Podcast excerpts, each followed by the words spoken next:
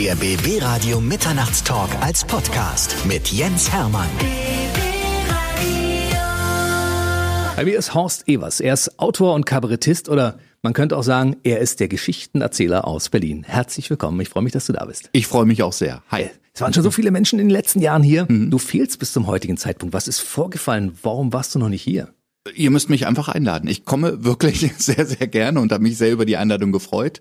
Ich glaube, ihr habt nicht angefragt, oder? Oder ist es nicht bis zu mir vorgedrungen? Ich krieg auch viel nicht mit. Das muss man dazu sagen. Also es ist tatsächlich so. Bist du in den sozialen Medien vertreten? Ich habe dich gar nicht finden können so richtig. Ja, ich habe alles mal ausprobiert, sagen wir es so. Ich habe beispielsweise vor, boah, ich war, äh, das, das muss mittlerweile zehn Jahre oder so her sein. Es war damals noch relativ neu, habe ich auch getwittert und auch relativ, also ich war sehr schnell, das war damals ja noch relativ einfach, war ich auch einigermaßen weit oben in, in diesen Rankings und so mit meiner Twitterei, hab aber gemerkt, irgendwann auf einmal, dass ich den ganzen Tag nur noch drüber nachdenke, was ich als nächstes twittern könnte, ja.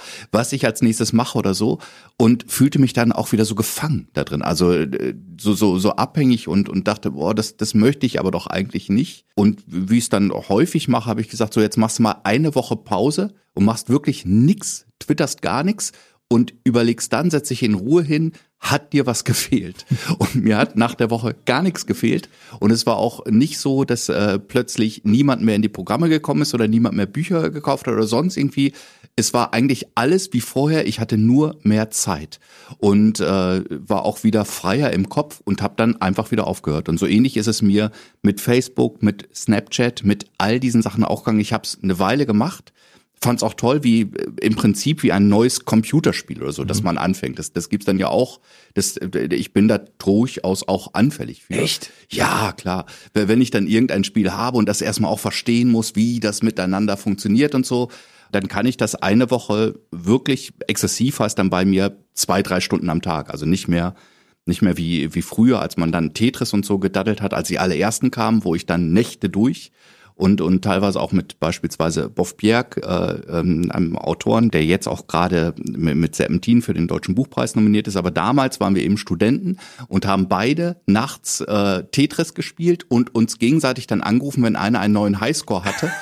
und es, es gab tatsächlich die Situation, dass er mich angerufen hat, nur die Zahl seines neuen Highscores durchgegeben hat, woraufhin ich aufgestanden bin. Also ich lag schon im Bett, ich hatte eigentlich schon geschlafen, aufgestanden bin, mich an den Computer gesetzt habe und so lange gespielt habe, bis ich endlich ihn wieder anrufen konnte, um ihm meinen neuen Highscore durchzugeben. Also das gab's schon auch. Und das gibt's auch nach wie vor, dass ich, wenn ich dann die Zeit habe oder den Raum habe, auf irgendein Spiel stoße, das eine Woche lang äh, täglich zwei bis drei Stunden spiele und dann aber irgendwann feststelle, ah, das, das Spiel gewinnt äh, sozusagen Macht über mein Leben, Macht über mich und nach wie vor dann diese Radikalkur mache. Also halt sage, jetzt machst du es eine Woche gar nicht und überlegst dann, fehlt dir was. Vermisst du es, äh, tut's dir leid irgendwie, dass du es nicht mehr machst. Und praktisch immer, mir fällt im Moment gar kein, überhaupt kein einziges Beispiel ein, wo ich dann nach einer Woche gesagt hätte, nee, ich muss es doch wieder weitermachen. Also praktisch immer ist dann der nächste Punkt, dass ich es lösche, weil ich es wirklich nicht brauche. Aber es ist trotzdem okay, weil, weil ich hatte ja eine Woche lang oder zwei, je nachdem wie lange ich es gespielt habe, hat es mein Leben ja bereichert und, und es war auch toll und in Ordnung. Aber ich muss aufpassen, dass ich dann den Absprung auch wieder kriege. Das Erstaunliche ist, dass mit Boff Bjerg, also wenn dieser Wettbewerb stattfand, trotzdem mhm. das Mittwochsfazit rausgekommen ist. Ne? Natürlich. Das habt ihr, habt ihr ja. viele Jahre gemacht, 1996 mhm. bis 2008 sogar, glaube ich. Ne?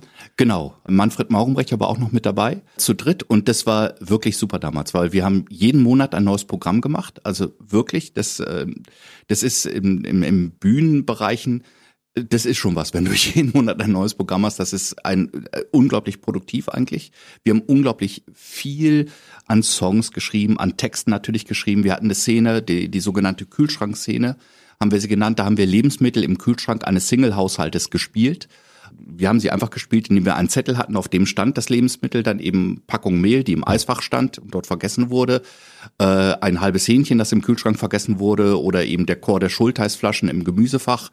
Das haben wir dann einfach immer so angezeigt und wirklich jeden Monat eine neue Folge, jeden Monat ein komplett neues Programm. Und das hat riesigen Spaß gemacht. Das, das war wirklich sehr, sehr toll. Und es war auch eine, eine Phase, wo ich unglaublich viel gelernt habe. Also weil, weil man natürlich ständig auch geschrieben hat, ständig Songtexte geschrieben hat, viel auf der Bühne gemacht habe Und äh, wir, wir arbeiten ja nach wie vor. Also jetzt sind wir alle drei auch beim Jahresrückblick. Das, dieses äh, Mittwochsfazit. Da reden wir gleich nochmal ausführlich Genau. drüber. Mit jedem Monat ein, ein neues Programm zusammen. Äh, das schaffen wir halt alle nicht mehr. Und das, äh, das bei uns, also auch da haben wir aber eigentlich damals einen guten Abschluss gefunden. Wir haben tatsächlich uns nicht zerstritten, wie man ja auch daran sieht, dass Machen wir immer viele, noch, ne? genau, im, im Regelfall endet es dann im Streit, weil alle alles irgendwann zu viel finden und äh, auch nicht mehr wollen und es sich auch verbraucht hat und so. Und diesen Punkt hatten wir auch erreicht. Also wir, wir hatten auch dann das Gefühl, es, es wird jetzt echt zu viel und alle haben zu viel anderes um die Ohren und neue Projekte, die sie vielleicht auch mehr interessieren, haben dann aber ähm, erstaunlicherweise uns entschlossen, uns nicht zu zerstreiten, sondern einfach ein letztes, richtiges, tolles Programm zum Abschluss zu machen, dann auch schon eine, eine Stufe größer, das war dann im Mehringhof mit, mit allem drum und dran. Und zwar nicht im Best-of, sondern nochmal ein komplett neu geschriebenes und haben das, haben sogar die Kühlschrankszene, diese, diese Endlosszene zum, zum Ende erzählt, zum schönen Abschluss gebracht, so dass wir hinterher sehr gut weiter miteinander befreundet sein konnten und sehr gut weiter miteinander produzieren konnten. Das kann ich nur empfehlen. Also in dem Moment, wo man sich zerstreitet, sagt, ein Projekt machen wir jetzt noch und wissen aber alle, das ist das letzte. Ihr hättet ja noch mal eine Runde Tetris spielen können Das und, auch, und, und den Highscore überbieten, aber so hat es natürlich auch funktioniert. Ne? Ja. Das finde ich so. Wollen wir mal ein bisschen deine Geschichte auch erzählen? So ein bisschen die Geschichte aus, dem- aus dem Leben eines Horst. Aber ja, gern. 1967 in Diepholz geboren und dann äh, Kindheit dort verbracht und auch zur Schule gegangen und dann ging es aber relativ zügig nach Berlin. Ne? Dann ging es ganz zügig nach Berlin. Also ich war zwischendurch noch bei der Bundeswehr, wo man dann auch, äh, wo ich lange Zeit belächelt worden bin, weil damals hatte Westberlin ja den Status, dass man auch vor der Bundeswehr hätte fliehen können, aber ich ich hatte irgendwie das Gefühl, ich will diesen Stress nicht. Ich bin, schon immer jemand gewesen, der eigentlich versucht, äh, unnötigen Stress aus dem Weg zu gehen und diesen Stress, was Illegales zu machen und ständig Angst haben zu müssen, wenn man dann nach Westdeutschland wieder fährt. Damals wusste ich ja noch nicht, dass äh, anderthalb Jahre später die Mauer fällt. Wer wusste das schon? Wer wusste das genau? Es wäre ähm, und hätte es einer gewusst, hätte ihm keiner geglaubt. Nee. Also es hätte ja auch nichts genützt und äh, wollte ihm diesen Stress nicht und dachte, nee, dann dann machst du das jetzt vorher und gehst dann eben nach Berlin eigentlich um Publizistik zu studieren. Also das war das war noch eine ich wollte unbedingt in eine große Stadt, weil ich ja aus einem kleinen Dorf kam und jetzt wollte ich eine große Stadt haben. Ich war, das war damals auch so, jedes Kind, das in, in, äh, in der BRD Abitur macht, hat eine Klassenreise nach Berlin gemacht vorher. Das, das gehörte dazu mit Reichstagsbesuch und allem möglichen. Und kannte es daher schon, wusste das und dachte, ja, das ist, da will ich hin. Das, das ist genau das, so stelle ich mir das vor. Da kann ich irgendwie gut sein. Da, da kann ich was erleben. Kam dann natürlich nach Berlin und war völlig überfordert. Es ist auch keiner, keiner meiner Freunde mit nach Berlin gekommen. Ich war wirklich alleine, habe mich an diese Uni angeschrieben und war dann ja erstmal zwei Monate damit beschäftigt, eine Wohnung zu suchen. Das war damals Schwierig. in etwa so schwer wie heute. Dazwischen gab es eine, eine lange Phase der Entspannung, aber damals war es richtig, richtig schwierig. Und ich bin zwei Monate lang durch Wohnung auf Zeit, das war oft dann nur für eine Woche oder zwei Wochen, was ich mir alles aus der City rausgesucht habe, dann gegondelt. Ich weiß, bei meiner allerersten Wohnung, das war in Steglitz in der Presselstraße, die hätte ich sogar bekommen. Also deshalb, äh, ich war, war vorher einmal in Berlin gewesen, habe diese Wohnung bekommen, bin dann dahin und als ich dann da war, äh, sagte mir der Vermieter, er hat leider keine Genehmigung bekommen dafür, dass das Wohnräume sein können, weil es ist zu tief. Das war im ähm, Souterrain. Souterrain, ja. Souterrain, richtig. Und es war irgendwie 30 Zentimeter zu tief. Oh. Also es, ich hatte eh dann nur auch die Fenster oben. Es, es war schon im Keller. Aber ich hätte ja ohne weiteres, mein Gott, dafür ist es Berlin. Als Also Student dann- nimmt man das, ne? ja, dann, dann wohnst du halt im Keller. Und es war dann aber irgendein Amt da gewesen, ähm, das ihm gesagt hat, nee, das kann er so als Wohnraum jetzt nicht vermieten. Und hat mich dann aber erstmal, weil ihm das auch unangenehm war, da ich ja schon einen Mietvertrag hatte, hat mich dann die ersten zwei Wochen in diesem Keller noch wohnen lassen, ohne äh, ich durfte halt, Nicht bis ich irgendwas ne? anderes gefunden hatte. Und so ging es deshalb dann bestimmt zwei, drei Monate lang, bis ich endlich irgendwann parterre vor der Haus in der Lütticher Straße im Wedding eine andere Wohnung, die aber wie ich finde, sich fast auf Augenhöhe mit dem Souterrain befunden hat, von der, von der Lebens- und Wohnqualität her, die mich aber auch sehr geprägt hat. Da bist du natürlich dann mittendrin. Und es, es war auch, auch wirklich so, drei, drei Häuser weiter gab es dann einen Döner, Und wenn ich das Fenster auf hatte, war es häufig so, dass Leute auf dem Weg, denen es zu mühsam war, ihre Servietten vom Döner dann auch schon mal in meine Wohnung geworfen haben, weil sie es halt nicht auf den Bürgersteig werfen wollten. Und das ist ja eben, ich finde es auch nicht richtig, die Sachen einfach auf den Bürgersteig äh, zu werfen. Ich finde es aber auch nicht richtig, sie in meine Wohnung zu werfen. Das waren schon die ersten Bestandteile deines ersten Programms wahrscheinlich, ja? Wenn genau, und so, so wurde ich dann aber sehr schnell einigermaßen gut integriert und hatte auch viel zu erzählen. Sehr, sehr früh dort. Und es ist ja tatsächlich mein, mein erstes Buch, das ich dann sieben Jahre später erst gemacht habe, als ich aus dem Wedding weggezogen bin. Hieß einfach Wedding und bestand praktisch ja nur aus diesen, diesen Geschichten aus dieser Parterrewohnung und, und dem drumherum. Genau, wo ich langsam in Berlin sozialisiert wurde, wo ich langsam äh, gelernt habe, wie Berlin funktioniert und wie Berlin ist mit, mit all diesen Geschichten. Ich, ich weiß noch genau, als ich zum ersten Mal damals auf dem Wedding in eine Bäckerei gegangen bin und Brötchen bestellen wollte und wirklich zusammengefaltet wurde. Das heißt das Schrippen, Schrippen heißt. Also und es mir aber auch gemerkt habe. Ich habe auch ich, ich, ich war auch irgendwie gar nicht beleidigt, sondern eigentlich war ich froh oder oder dann eine eine Gemüsefrau, die wirklich breit Berlinert hat, also in, in einem, einem Slang, den ich selbst kaum verstanden habe und dann habe ich als, als Niedersachse, der ja eigentlich ein fast perfektes Hochdeutsch spricht, ja. nach, nachdem sie alles Mögliche in einem riesigen Wortschwall zu mir gesagt hatte, was ich zum Teil auch, auch gar nicht so schnell mitgekriegt habe, habe ich dann gesagt, so, und dann hätte ich gern noch drei von den Bieren. Und sie schaut mich an mit einem straffen Birne. Wenn du nicht reden kannst, dann kauf kein Obst. Was soll denn das? Also das war für dich wahrscheinlich ein Kulturschock aus das dem war für mich ein, dass, dass ich dann derjenige bin, der hier kein vernünftiges Hochdeutsch spricht. Nach Als Niedersachse. Ja, äh, das, das hat mich hart getroffen. Dein äh, Evershorst, also dein Dorf, aus dem du kommst, hatte wirklich nur 13 Häuser und dann kommst du in die riesige Stadt Berlin, wo ein Haus neben dem anderen ist. War das ein großer Kulturschock damals? Total. Und es kam ja noch die Uni mit dazu. Also es war, ich habe damals dann studiert auf Magister äh, Germanistik, Politik und Publizistik erstmal. Sozialkunde auch noch, ne? Äh, das kam dann später. Ich habe äh, eigentlich wollte ich ja Journalist werden. Das war meine Idee und deshalb wollte ich Publizistik studieren. Da war damals ein sehr hoher oder sehr sehr anspruchsvoller NC normalerweise drauf. Und nur in Berlin konnte man es im Nebenfach studieren, einsteigen ohne NC und dann eben nach nach äh, ich glaube dem dem Zwischen äh, der Zwischenprüfung soweit bin ich ja gar nicht gekommen aber nach der Zwischenprüfung konnte man ins Hauptfach wechseln und mhm. sich so quasi reinschleichen. Das haben dann auch relativ viele gemacht. Und der Fachbereich Germanistik aber was was ja dann erstmal mein Hauptfach war war riesengroß. Es waren äh, es waren wirklich über 100.000 es war der größte der Welt. Es waren wahnsinnig viele Leute da es war alles wahnsinnig voll und alles wahnsinnig irritierend eigentlich auch. Und dann war es für mich relativ wichtig, dass es nach, nach einiger Zeit, nach zwei Semestern, wo ich sehr intensiv und sehr ernsthaft studiert habe und eigentlich praktisch meine Grundstudien in allen Fächern schon fertig hatte, auch schon dann im Lehramt, weil nach nur einem Semester habe ich ja umgewählt auf Lehramt, im Wesentlichen, um ganz ehrlich zu sein, der wesentliche Grund, weshalb ich Publizistik abgewählt habe, das kann ich an der Stelle vielleicht ruhig ja, einmal sagen, ist, äh, die, die Publizisten waren in Langwitz. Und da musste man von der Rostlaube immer noch mit zwei Bussen, du musstest zwischendurch auch noch umsteigen, bis du dann dort warst in der Malteserstraße bei denen. Und eigentlich habe ich das Studium abgebrochen, weil ich nicht mehr so viel mit dem Bus fahren wollte. es war, es ist ein bisschen, ja, also, wenn und unter der der Maßgabe, was was nehme ich auf mich, um meinen Traum zu verwirklichen, ist es ein bisschen traurig dann als Geschichte, wo es mir dann doch zu viel war, immer noch mit diesen zwei Bussen. Und dann musstest du Albrechtstraße immer umsteigen und da gab es auch kein richtiges Häuschen, wenn es geregnet hat, wurdest du nah und und und hab dann wirklich mein neues Studienfach nicht ganz danach ausgewählt, was interessiert mich denn am meisten, sondern was reizt Was ist dich dran, ne? Was ist alles an einem Ort? was ist alles in dieser Rostlaube, dass ich nicht ständig mit dem Bus durch die Stadt fahren muss? ist ja unfassbar. Und so bin ich zum Lehramtsstudium gekommen. Das, das war dann schön dort und habe auch wirklich sehr schnell und sehr gut studiert. Ich hatte fast alles fertig und dann kam der Unistreik, da auf einmal mitten rein der Unistreik hatte damals verschiedenste Forderungen, mehr Demokratie, mehr Dings und so.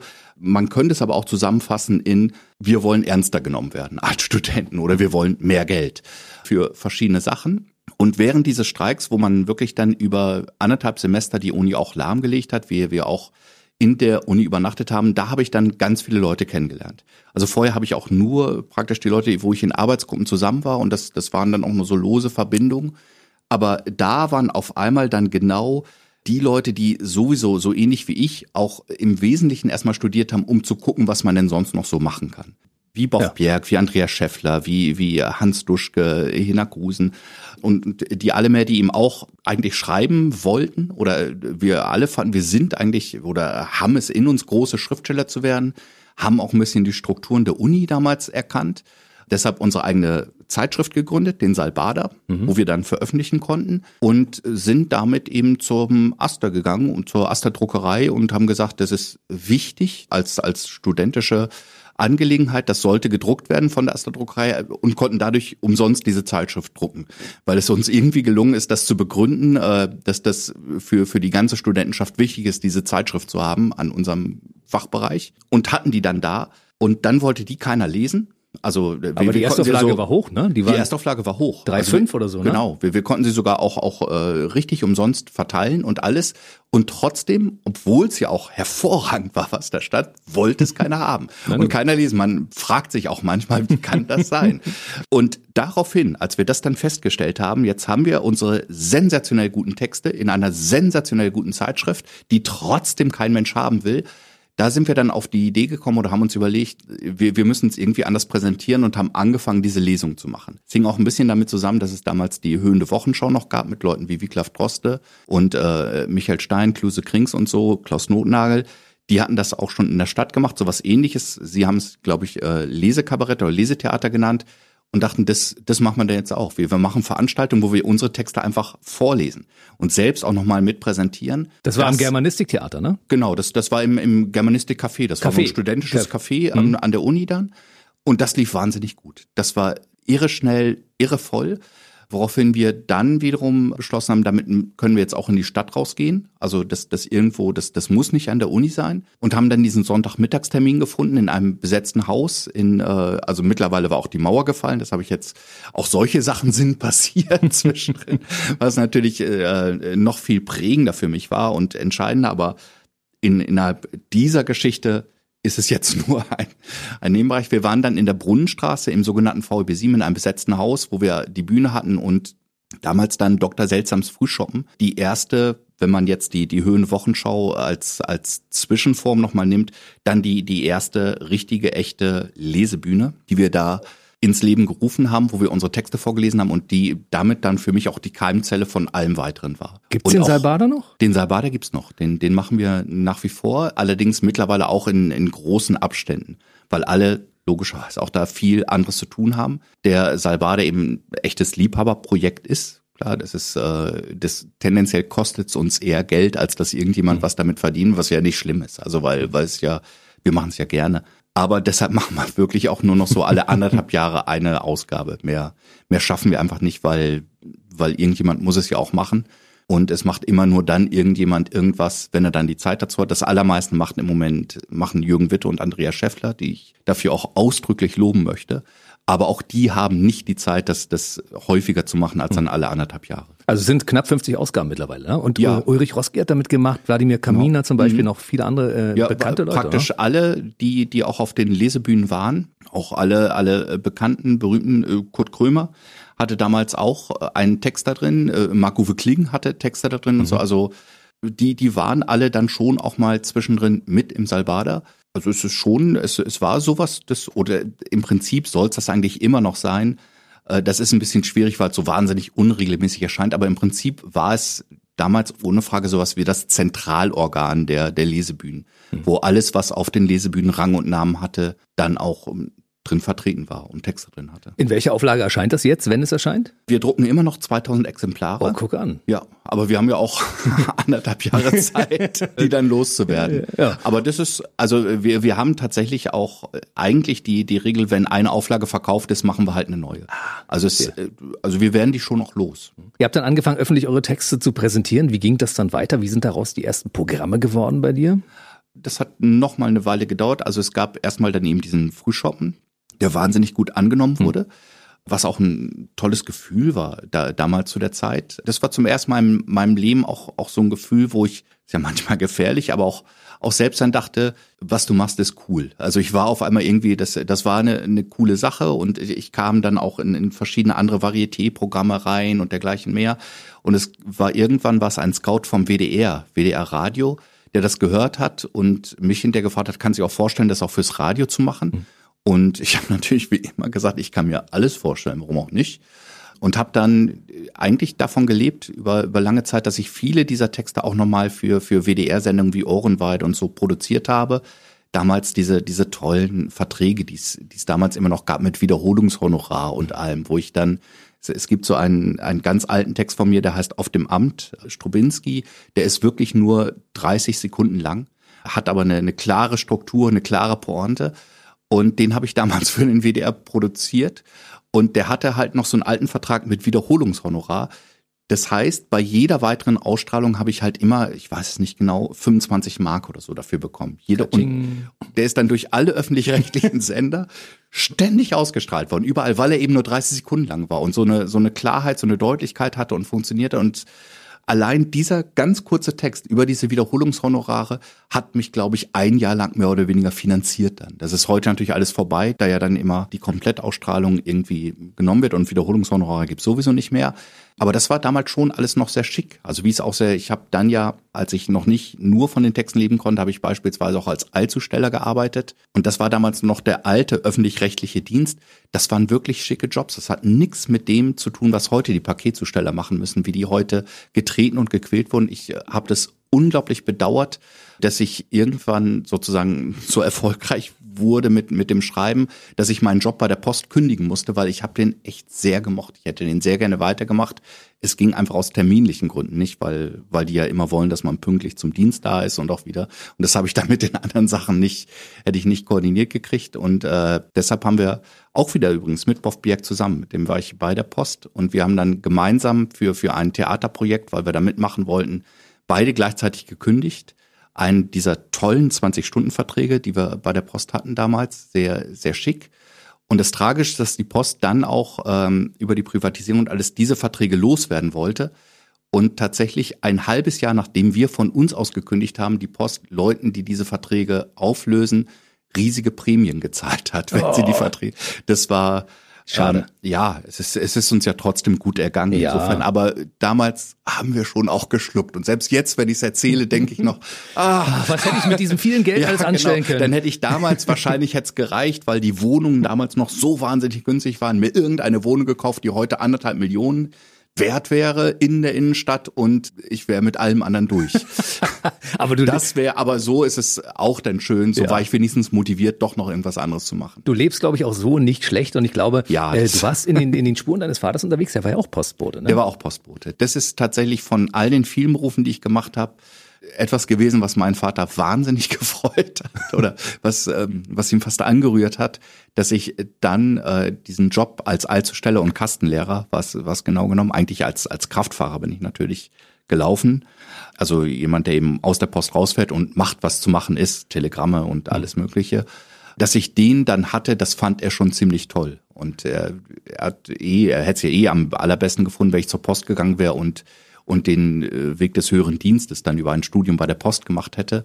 Aber äh, das habe ich schon sehr früh gesagt, dass ich das nicht so gerne möchte. Wollen wir mal einen kleinen Exkurs machen zum aktuellen Buch? Wer alles weiß, hat keine Ahnung. Da mhm. geht es nämlich unter anderem in, in einem Kapitel um dein Leben in 13 Berufsbildern. Das heißt, du hast 31 verschiedene professionelle Tätigkeiten ausgeübt und hast mhm. davon 13 Berufsbilder rausgenommen. Und da war Taxifahrer, Nachhilfelehrer und Eilzusteller unter anderem mit dabei, ja?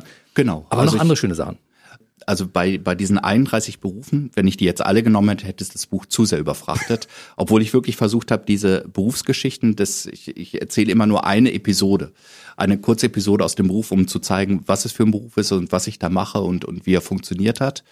Die sind also zu, zum großen Teil sehr kurz, aber dennoch wären 31 einfach zu viel gewesen für so ein Buch und habe jetzt 13 rausgenommen, weil ich es auch lustig fand, die beiden Zahlen umzustellen. Das ist so mein Humor.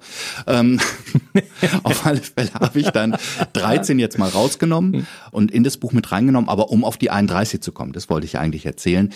habe ich natürlich äh, den Begriff des Berufes auch etwas weiter gefasst. Also es ist beispielsweise auch ein Beruf dabei wie Rockstar.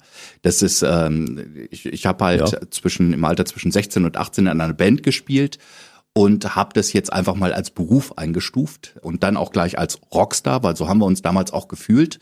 Und davon erzähle ich auch, weil es war eben eine eine Zeit, ähm, also wir, wir hatten es als Band nicht sehr leicht, weil niemand, kein einziger von uns, außer einem, Uwe, dessen Vater war Berufsmusiker, der konnte sein Instrument richtig. Wir konnten unsere Instrumente nicht so gut. Also wir, Aber du singst toll. Aber ich singe, ja, ja. ich singe mit, mit großer Begeisterung. Das habe ich auch schon, auch schon damals getan. Aber so kommen dann 31 Berufe zusammen, indem ich auch sowas wie, wie Rockstar dann mit reinnehme. Aber äh, wirklich auch also der, der Großteil der Berufe sind schon ganz, ganz ernsthafte Tätigkeiten, wie im Taxifahrer, Allzusteller. Ähm, ich habe äh, dort dann auch im, im, einer Landmaschinenschlosserei gearbeitet, in einer Chemiefabrik bei uns vor Ort. Der schlimmste Job war tatsächlich in einer Hähnchen-Geflügelschlachterei. Uh. Das war, ja, die haben mich Gott sei Dank nach einem halben Tag rausgeworfen, weil ich einfach zu unfähig war.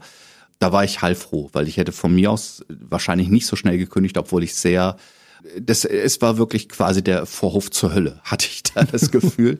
das, das war der mit Abstand schlimmste Job, den ich jemals gemacht habe. Also, und auch, auch Sachen, die ich jetzt nicht erwähnt habe, die, die vielleicht dann in einem anderen Buch, ich die, die restlichen, wie viele bleiben dann noch übrig? 31 äh, weniger 13 sind dann 18 äh, erzähle. Sowas wie Nachhilfelehrer habe ich auch gemacht. Äh, ich habe am Tresen gestanden, ich habe auch im Service gearbeitet. Das ist jetzt gar nicht in dem Buch drin. Also es waren schon weit über 20 richtig ernsthafte Berufe und noch ein paar, die ich jetzt mal als Beruf eingestuft habe, weil andere machen es ja beruflich Rockstar. Also genau. dann, wenn ich das gemacht habe, ist es ja quasi dann schon das ist ein Beruf. Korrekt. Über deine musikalische Karriere reden wir nachher noch. Aber die 13 findet sich natürlich wieder, weil mhm. das Buch, wer alles weiß, hat keine Ahnung, ist Buch Nummer 13, wenn ich richtig gezählt Ganz habe. genau. Ja. Das ist der, der zweite, das ist sehr, sehr schön beobachtet, weil mhm. das auch, auch das, nein, das, das ist wirklich toll. Da bist du auch der, der Erste, dem das aufgefallen ist. Na, no. Weil das ist kein Zufall.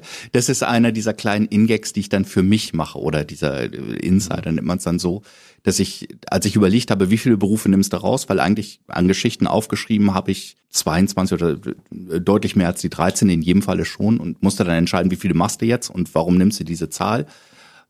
Da war tatsächlich ein Grund mit, dass es das 13. Buch ist und ich das irgendwie auch hübsch fand, aber selbst auch dachte, na ja, das ist das ist jetzt so speziell, das wirst du jetzt nicht groß mit äh, mit an die also oder sagen wir es so, ein anderer Titel. Man hat ja auch bei den Titeln, sucht man immer ganz, ganz viele verschiedene, die man dann aufschreibt und äh, dann allen möglichen vorstellt und dann andere Titelidee fürs Buch. Äh, es hätte fast auch so geheißen, wäre beispielsweise gewesen, ich bin ja keiner, der sich an die große Glocke hängt.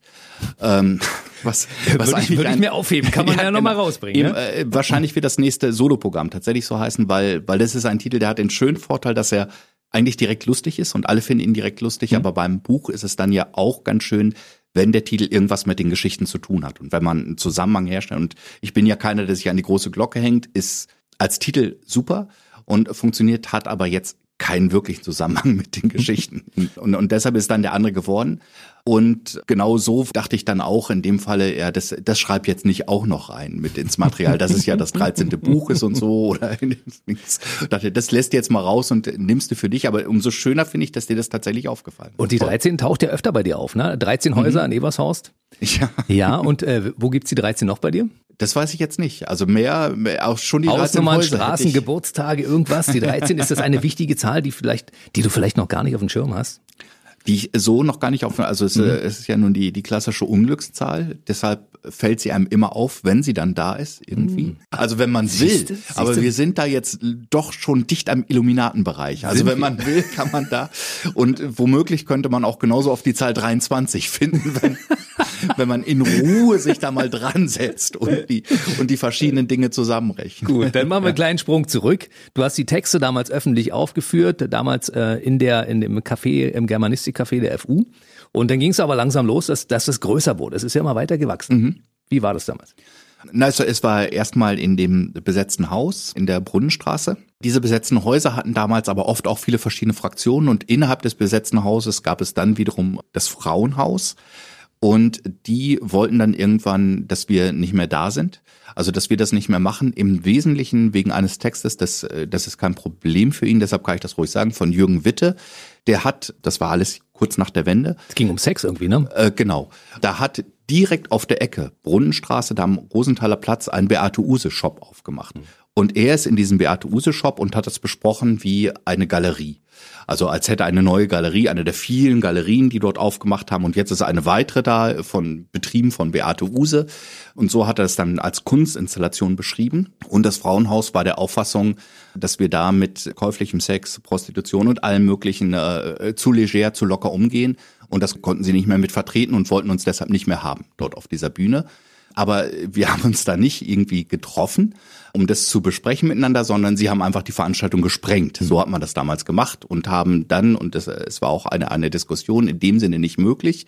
Wir wurden also mit unserem gesamten Publikum rausgetrieben, schlicht und einfach. Gott. Und äh, erstaunlicherweise war jemand vom, vom Kulturamt Mitte im Publikum gewesen, der gesagt hat, ah, da gibt's ein Café bei uns im Kulturamt, da gehen wir jetzt hin. Da gehen wir mit allen hin, da könnt ihr das machen. Ich, ich kenne die Kaffeebetreiberin Mara Moja. Die macht euch auf, machen wir da. Gleich im Anschluss? Gleich im Anschluss. Wir sind direkt rüber Mit dem mit allen Publikum Leuten, rüber. mit dem Publikum rüber. Es gibt's Mara kam dann, hat aufgeschlossen und dann haben wir da die Veranstaltung gemacht. Und das war natürlich super. Und dann sind wir da geblieben für, für zwei Jahre. Das war dann schon ein ganzes Stück größer. Auch ein Tick professioneller natürlich. Jetzt ein richtiges Café mit, mit allem drumherum. Und dann nach ungefähr äh, zwei Jahren kam der Moment, wo, wo Mara mit dem Café aufhören wollte und sowieso sich dann aber auch wiederum ergeben hat, dass jetzt wiederum Frank Delenschke die Kalkscheune aufgetan hat. Die Kalkscheune direkt beim Friedrichstadtpalast, super Raum, deutlich, sehr viel größer nochmal und äh, gesagt hat, Mensch, wollte er das nicht bei mir machen? Äh, Sonntag, 13 Uhr und wir waren eigentlich eher auf der Suche nach einem neuen Raum und sind dann in der Kalkscheune gelandet und das waren sehr, sehr tolle, sehr, sehr schöne Jahre wirklich jeden Sonntag war es gestoßen voll mit drei, 400 Leuten, die dann Sonntagmittags da waren, wie auf der Bühne und haben äh, dort gespielt, äh, lange Zeit, bis irgendwann die Kalkscheune wiederum das Problem hatte, wie es dann auch war, da, da geht's jetzt aber, jetzt sind wir nochmal zehn Jahre weiter, in etwa so lange waren wir da, dass die Kalkscheune ein wahnsinnig angesagter Ort war. Und die hatten deshalb ständig Galas und dergleichen mehr am Samstagabend, auch Partys und so und mussten dann immer am Sonntag ganz mühsam umbauen für uns für den Frühschaum, weil wir ja schon um 13 Uhr angefangen haben, beziehungsweise weil die Leute auch so früh kamen, weil es ja immer so voll war, mussten sie eigentlich um, um 10 Uhr schon mehr oder weniger umgebaut sein. Und das wurde ihnen zu stressig. Und deshalb haben sie gesagt, ah, dann, äh, also eigentlich haben sie gesagt, tschüss. also wenn man ganz ehrlich ist, Das ist es war, fies, ne? genau. Wir fanden das auch überhaupt nicht lustig. Und es sind bis heute Leute innerhalb des Frühschoppens äh, darauf auch verstimmt ich äh, nicht mehr so sehr, weil ich es irgendwie jetzt mit, mit dem Abstand auch alles nachvollziehen kann und es halt unglücklich gelaufen ist wie immer. Und ich außerdem auch äh, glaube, nach einer gewissen Zeit ist es dann auch mal. Man muss vergeben Im- können. Ja, natürlich. Ja. Also das ist, weil grundsätzlich sind das alles nette Leute und es ist wahnsinnig anstrengend, wenn du eine Party hast, die bis eigentlich bis halb zehn geht und um zehn muss der Raum schon wieder fertig sein für eine Non-Profit-Veranstaltung, wo es keinen Eintritt kostet und so, wo sie nur den Tresen haben, obwohl wenn 400 Leute kommen und diesen Tresen frequentieren, ist das schon auch, aber egal. Das lohnt sich ja. Und dann sind wir eben weiter in Schlot und da sind wir mit dem Frühschoppen bis heute. Der, der Jazzclub, der ist zwar ein bisschen kleiner, aber da sind wir mit John auch wieder sehr glücklich und sehr schön. Also eigentlich, wir sind zwar ein paar Mal umgezogen, aber eigentlich waren die Umzüge schon immer okay. Und das hat also, euch immer weitergebracht. Ja. Siehst du? Genau. Und dann äh, kam der Zeitpunkt, an dem du dein erstes Buch geschrieben hast. Exakt. Das war noch zur Kalkschorn-Zeit. 97 war's das, das Weddingbuch. Mhm. Und der eigentliche Anlass war tatsächlich, dass ich aus dem Wedding weggezogen bin. Damit bin ich dann nach Kreuzberg gezogen und wollte sozusagen, um, um dieses Kapitel Wedding würdig abzuschließen, habe ich dann die, die schönsten oder besten Wedding-Geschichten in einem Buch zusammengefasst, habe es auch Wedding genannt und eigentlich nur so als, äh, als Begleitmaterial zum Frühshoppen, damit man auch was hat, um, um das dort verkaufen zu können und machen zu können. Und es hat sich dann gezeigt, dass dieses Buch, das ich fast im Eigenverlag, das ist ein ganz kleiner Nürnberger Verlag, dieses Buch hat sich wahnsinnig gut verkauft. Es wurde immer, äh, bis heute wird's, und der Verlag gibt auch die Rechte nicht frei. Rowold würde eigentlich gerne die Rechte übernehmen, macht er nicht.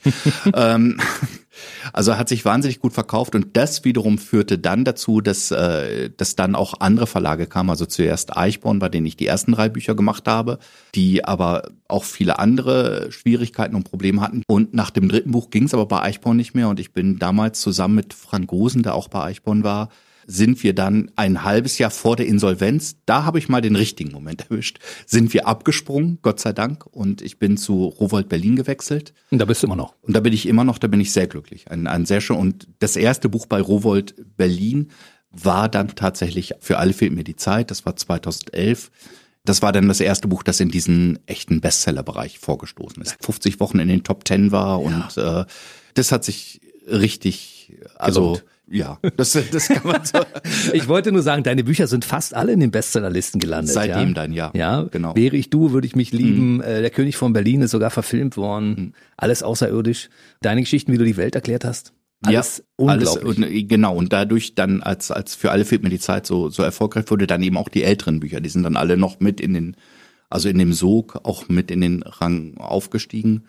Und das war, das war schon gut. Also ich habe das durchaus begrüßt, die Entwicklung. Ich In der Retrospektive betrachtet 13 Bücher bis jetzt. Mhm. Also du bist schon ein ziemlich fleißiger Arbeiter, wenn es darum geht. Weil wenn man betrachtet, was du ja. nebenbei noch so alles machst, Programme schreiben und mhm. Leseabende und was weiß der Geier nicht alles. Das wird mir tatsächlich sehr häufig gesagt. Für jemanden, der so mit seiner Faulheit kokettiert, dafür mache ich schon verdammt viel und so.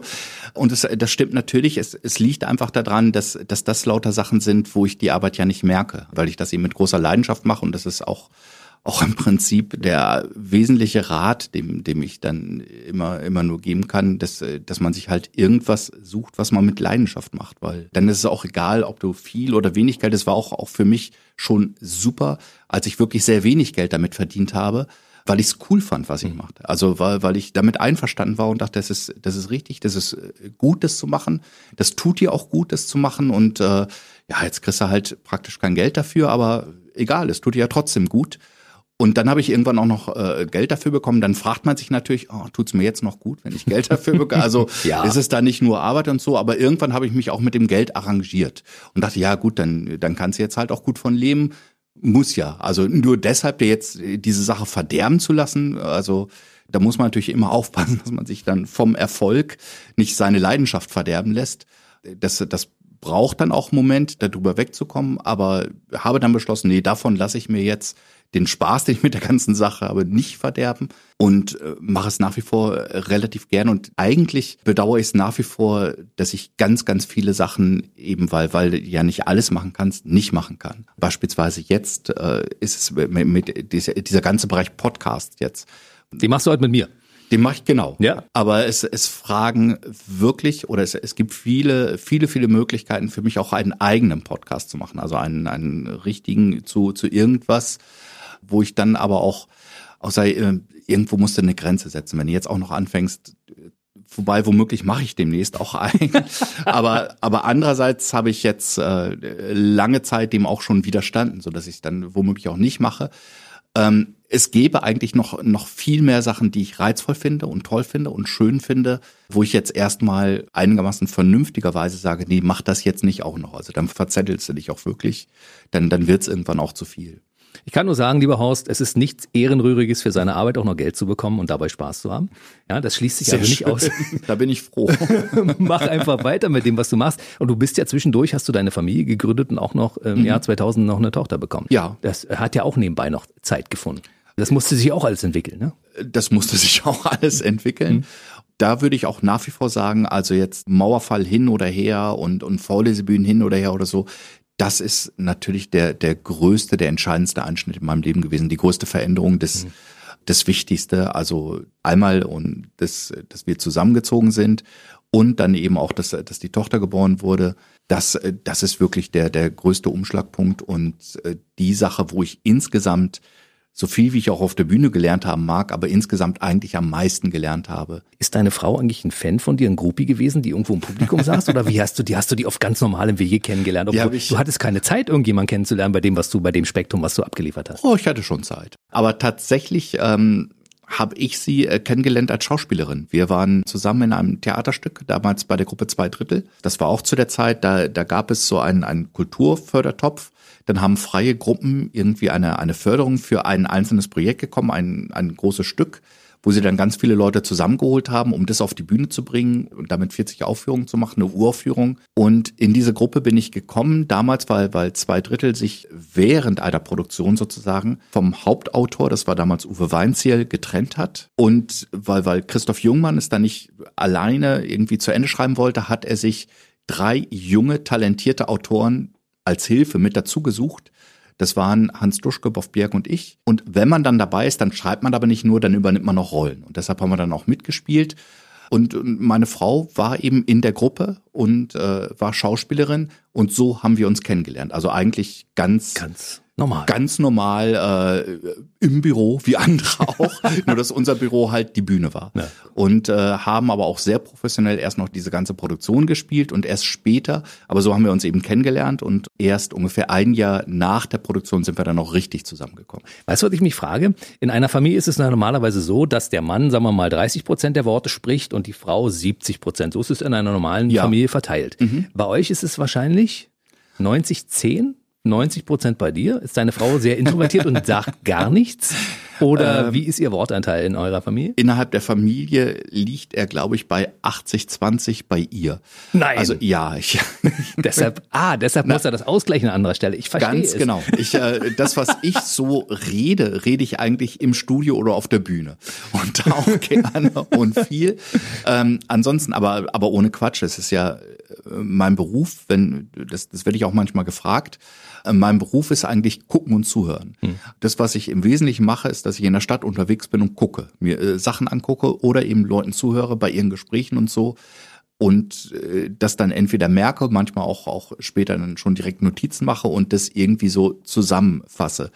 Im Alltag, so, so im normalen Leben bin ich einfach nur ein, ein hoffentlich freundlicher und höflicher Mensch, der sich selbst nicht sehr produziert. Also ich bin nicht derjenige, der irgendwie laut auftritt oder so, sondern eher so, tatsächlich der, der stille Beobachter, der es dann am Schreibtisch oder im Zug oder wo immer ich schreibe, in die Texte fasst und auf der Bühne halt wieder, wieder aufführt. Und da, das stimmt, rede ich dann sehr viel. Und auch jetzt ja. im, im Studio und so rede ich sehr viel und sehr gerne und so. Aber sobald ich dann wieder draußen bin, werde ich ganz still. Aber heute musst du sogar viel erzählen, ja. weil wir wollen natürlich viel über dich erfahren. Es gibt nur so viele Bereiche, die wir unbedingt mal ansprechen müssen. Mhm. Und zwar möchte ich gern wissen, wie war das damals, als du dein erstes komplettes Programm gemacht hast? Das war eigentlich mehr oder weniger ein, ein Zufall. Ich bin gar nicht auf die Idee gekommen, normalerweise ein eigenes Soloprogramm zu machen weil es mir mit den Vorlesebühnen ganz gut ging. Dann hatte ich auch diese, diese Radiosachen, wo ich dabei war, ab und zu nochmal ein Engagement für, für ein Theaterstück und so aber hier dies und das überall gemacht. Und irgendwann kam wiederum auch in, in den Frühschoppen damals dann jemand aus München. Das war der, oder ein, ein Ehepaar ist es, das ist Ehepaar Albrecht. Die haben damals einen Kabarettwettbewerb veranstaltet, der hieß Paulana Solo. Und das Prinzip war dort, dass es eine Qualifikation gab, ganz viele Qualifikationsabende, wo sie ganz viele junge Künstler aus dem ganzen deutschsprachigen Raum, deshalb waren sie auch unterwegs und haben sich alles Mögliche angeguckt, immer einladen und jeweils die Gewinner dieser Qualifikationsabende kommen dann zum Endausscheid. Und das ist dann ein, ein Riesending, heißt Paulana Solo. Großer mittlerweile sehr, sehr renommierter Preis. Damals war ich gerade mal der dritte Preisträger man muss wirklich sagen, um, um vielleicht nochmal zu zeigen, wie ich damals so drauf war, die haben mich gefragt, ob ich mitmachen will und ich habe offenen, ehrlichen Herzens gesagt, nö, wieso? Und äh, dann haben sie ihm gesagt, ja, das, das fänden sie schön, wenn sie das als, als Form mit dabei hätten und so und sagt, ja, aber das, das ist dann in München. Ja, das ist natürlich in München. und äh, irgendwann hat er gesagt, ja gut, äh, ich bezahle das auch, dass du äh, drei Tage dann in München übernachten kannst und kannst dir auch die Stadt angucken und so und äh, siehst dann ein bisschen was von da. Und das fand ich interessant. Hm. Dachte ja, München mal so angucken und so, das ist in Ordnung. Und dann kann ich auch da hingehen und wenn ich, wenn ihr mir da für drei Tage die Übernachtung bezahlt und die Fahrt, okay. Und dann habe ich das gemacht, habe diese Qualifikation überstanden, war dann später im Hauptpreis und habe den gewonnen mhm. einfach. Und im Publikum damals, also es, äh, es, das ist irgendwie total gut angekommen, was ich da gemacht habe, äh, habe ich eine eine unglaublich äh, nette, tolle Kritik in der Süddeutschen Zeitung dafür bekommen, nach, nach diesem Gewinn, die bis heute in meinem Pressematerial ist, obwohl sie jetzt wirklich schon sehr, sehr alt ist. Und es war aber vor allen Dingen auch Till Hoffmann, von der Lach und Schieß Lustspielhaus mit dem Publikum, hat das gesehen und hat mich hinterher direkt gefragt, findet er super, ob ich nicht äh, eine Woche bei ihm im der Lach und Schieß das Programm spielen will. Und weil ich so geschmeichelt war und das so toll fand und auch gleich Lach und Schieß und so, habe ich natürlich überhaupt nicht nachgedacht und gesagt, ja, das mache ich. Da bin ich dabei und er hatte auch relativ bald einen Termin und erst auf der Rückfahrt im Zug wurde mir bewusst, ich habe kein Programm. Ich habe nur diese 20 Minuten, die ich für den Wettbewerb brauchte, jetzt zusammengestellt, aber ich hatte halt viele, viele Texte und so, aber musste dann und habe das dann auch gemacht für für diese Woche Lach und Schieß habe ich dann ein Abendprogramm zusammengestellt. Richtig 90 Minuten, ja. Richtig, ja und und dann auch schon eben wenn ich da mal rede, wurden es auch direkt schon 120. es gab eine, das, das hat, als, als das dem, dem Till dann klar wurde, dass das der erste eigene Amt ist, das, äh, aber da war alles schon angekündigt, da konnten wir alle nicht mehr zurück. Äh, da hat er mir tatsächlich noch so, so ein Probeabend davor in Garching organisiert und danach habe ich dann diese Woche in der Lach und Schieß gespielt und das funktionierte auch wieder hervorragend, also wirklich sehr gut. Ich habe sehr gute Kritiken bekommen. Gleichzeitig durch diesen Gewinn dieses Preises wurden auch die anderen Preise auf mich aufmerksam. Ich wurde dann überall eingeladen und habe die dann halt irgendwie alle gewonnen. Wahnsinn. Und äh, war dadurch dann in, in ganz vielen Bereichen, dann äh, verschiedenen Bundesländern auch so bekannt und es kamen die, die ganzen Anfragen und dann hieß es, oh, jetzt hat er auch ein Stück, ein Programm, dann wurde ich noch nach, nach Freiburg zu dieser Kulturbörse eingeladen, wo dann alle Veranstalter in einem Raum sitzen und sich nochmal so 20 Minuten angucken und die die dann auch irgendwie, mein, mein großer Vorteil ist ja dazu für Veranstalter, das sollte man noch nicht unterschätzen, dass ich praktisch keine Kosten verursache. Du brauchst für mich keine Bühne aufbauen, du brauchst nicht wirklich einen Techniker, das ist einfach nur äh, Ton an und einmal Licht einrichten und so. Und ich kann auf jeder Bühne spielen, in jedem Raum, äh, kann mich auch, auch tatsächlich ein bisschen im Programm anpassen. Also ich habe jetzt auch kein Theaterstück, wo ich sage, das, das mhm. spiele ich dann auf irgendeinem Dorf in Bayern, genauso wie ich es halt in Berlin spiele, sondern ich weiß dann schon, ich bin auf einem Dorf in Bayern, also passe ich das Programm auch ein bisschen an. Das heißt jetzt nicht, dass die da doof sind oder so. Sie haben halt andere Interessen und äh, die klassische U-Bahn-Geschichte oder so. Ich lasse sie entweder weg oder ich, ich muss sie irgendwie anders einführen und anders anders bauen. Also so ne, das weiß ich alles, das kann ich alles machen und das war denen auch alles klar. Auf alle Fälle hatte ich dann innerhalb wirklich sehr kurzer Zeit durch diese ganzen Preise und durch diese Börse wahnsinnig viele Anfragen aus dem gesamten deutschsprachigen Raum, praktisch auf, auf jeder Bühne. Alle fanden das okay, wenn ich da spiele und, und haben mich auch eingeladen. Und ich habe dann bestimmt drei Jahre lang dieses Programm erstmal abgeschickt. Ich bin überall hingefahren, ich wollte mir alles angucken, das hat mich auch interessiert. Mhm. Ich war da ja überall, ich komme komm ja vom Dorf. Ich kannte all die Städte noch nicht, auch, auch Schweiz, Österreich überhaupt, kannte ich auch als Länder praktisch noch gar nicht. Ich fand das schon super spannend und super toll das alles mitzukriegen. Bin überall hingefahren, habe das überall gemacht und habe dadurch natürlich dann auch oft vor, vor 20, 30 Leuten gespielt, was aber eben auch äh, dazugehörte. Also wo, wo du viel lernst, was, wo ich heute froh bin, dass ich das alles gesehen und erlebt habe, was mir beispielsweise dann auch in Corona, wo dann auf einmal, nachdem ich das jetzt gewohnt war, über einige Jahre, dass das die Theater voll sind, plötzlich wieder in Räumen stand, die nur zu einem Viertel gefüllt sind, weil man halt nicht mehr reinlassen durfte aufgrund der Bestimmung da konnte ich mich wieder dran erinnern, wie das dann war. Und es war für mich kein Kulturschock, sondern ja, jetzt ist halt wieder so. Hast du es gut verstanden? Ist, mal ist so, mal ist so. Mhm. Und so, so ist das quasi entstanden. Dann lief das halt immer so weiter. Und es gab Preis nach Preis, deutscher Kabarettpreis, deutscher mhm. Kleinstkunstpreis und du hast ja. also die Dinge abgeräumt. Wenn ich von außen so drauf gucke, dann bist du der absolute Senkrechtstarter. Also dadurch, dass du überall gespielt hast, kennen dich alle. Und mhm. du hast in deinem Leben nie irgendwie so einen Karriereknick drin gehabt. Das ging immer permanent bergauf. Es ist immer größer geworden. Ja, aber auch dadurch, dass es bei mir wirklich langsam bergauf ging. Es gibt schon, das, das kam dann aber eher ein bisschen später. Ich war, war noch ein bisschen früher. Einer von den Leuten, die dann auf einmal dadurch, dass sie innerhalb eines Jahres diese, diese ganzen Newcomer-Preise gewonnen haben und so, das, das gibt's immer mal wieder zwischendrin. Also ich weiß, zwei Jahre später kam dann Hagen Rether auf mal, der das auch alles gewonnen hat und dann auf einmal auf all diesen Bühnen irgendwie war. Es gibt aber auch Leute, denen passiert es eben, dass sie eine wirklich starke Nummer haben. Mit dieser starken Nummer im Quatsch Comedy Club damals beispielsweise sind oder dann das halt als YouTube-Video irgendwie haben und von 0 auf 100 gehen. Also da, dadurch, dass es über diese Wege dann verbreitet ist, geht dieser ganze Punkt, ich fahre überall hin, ich spiele die ganzen kleinen Clubs vor 20, 30 Leuten und so, das fällt für die alles weg. Die haben diese eine Nummer, haben vielleicht ein paar Auftritte in kleineren Räumen gemacht, um diese Nummer auch einzuspielen und sind zack direkt in Hallen. Weil, weil über diese Wege so, so wahnsinnig viele Leute kommen. Und das ist natürlich ein ganz anderer Kulturschock. Und bei mir ging es wirklich sehr langsam, über einen sehr langen Zeitraum. Wir, wir reden ja wirklich auch jetzt hier über einen Zeitraum von fast 30 Jahren, wo es eben Stück für Stück immer weiter ging. Ich habe erst zehn Jahre praktisch nur in Ensembles auf Lesebühnen gespielt, gelernt, wie eine Bühne überhaupt funktioniert, äh, was man machen kann, dass alle leuchten müssen, also wie, wie man auch in einer Gruppe sich verhält, dass es eben nicht darum geht, wer jetzt der Beste ist oder wer, wer am meisten abräumt oder so, sondern dass man immer auf, auf Bühnen nur gemeinsam gewinnt oder gemeinsam verliert. All dieses Zeug, was mir später dann auch in diesen, diesen Wettbewerben, glaube ich, mitgeholfen hat, weil die Wettbewerbe eigentlich darauf angelehnt sind, dass eigentlich einer hinterher gewinnt und vielleicht, weil es mich jetzt, jetzt wirklich aufrichtig nie wirklich interessiert hat, ob ich gewinne oder nicht gewinne, habe ich dann womöglich am Ende auch das letztlich immer sein, gewonnen, weil, mhm. weil sich das womöglich manchmal auch dann überträgt. Also vom, vom Gefühl. Man das merkt, er ist, er ist jetzt nicht so wahnsinnig ehrgeizig, aber er macht das, was er macht, halt total gerne. Und gut. Ja, lass, genau, lass, dann lass doch ihn gewinnen. Also das irgendwie trifft nicht den Falschen.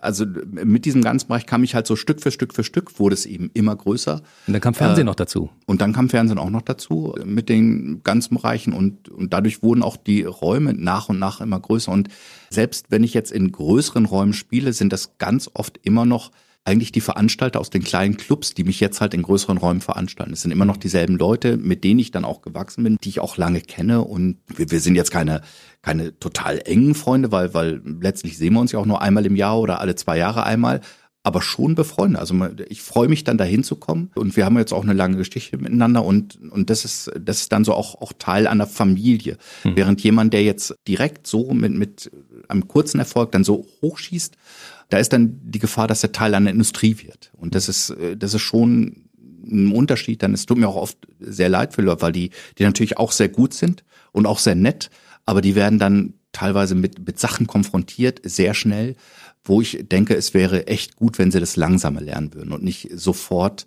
von 0 auf 100 dann, dann lernen müssen. Aber auch da gilt wieder der schöne Sache, hilft ja nichts. Also genau. Die, die, müssen dann auch irgendwie durch. Aber ich hatte, hatte eben noch das Glück, dass ich langsam diese Entwicklung nehmen konnte. Weißt du, was ich so toll finde? Du bist so ein Promi zum Anfassen. Das heißt, du bist mhm. im Fernsehen zu sehen, bei der Anstalt zum Beispiel, aber du ja. bist doch jemand, der mit einer Gruppe von Berlinern durch Berlin läuft und die Stadt erklärt mit Geschichten. Ja. Aber man kann dich auch in Brandenburg zum Beispiel sehen, im, im, im Theater oder in Neuenhagen oder in den Berliner Wühlmäusen, in Kreuzberg zum Beispiel, Mehringhoff Theater. Du mhm. bist also überall und du bist jemand, den man wirklich im Fernsehen sieht und trotzdem live erleben kann, auch in einer kleineren Gruppe. Ja. Das finde ich ähm, außerordentlich erstaunlich, weil es gibt ja wenig Leute, die so ein Niveau haben wie du und trotzdem es zulassen, dass man so dicht ja. an sie herankommen darf. Ich bin beispielsweise, das hat mir jetzt äh, unter anderem bei, bei Corona so ein bisschen auch mit Leid getan.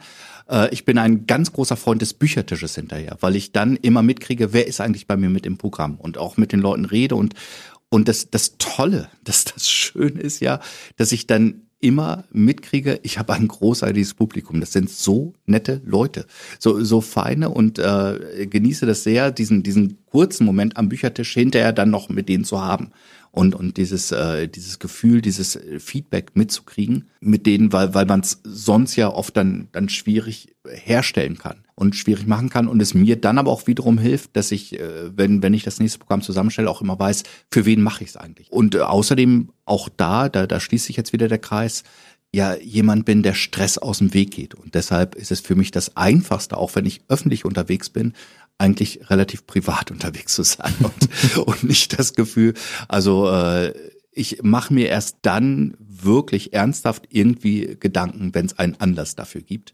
Also wenn wenn ich dann das Gefühl habe, oh jetzt, äh, aber das das passiert mir praktisch. Jetzt ist irgendjemand da, der mir aus irgendeinem Grunde sagen will, boah, das was Sie machen ist ja nur auch nicht so doll oder das könnte ich auch oder es geht mir sowas von auf die Nerven.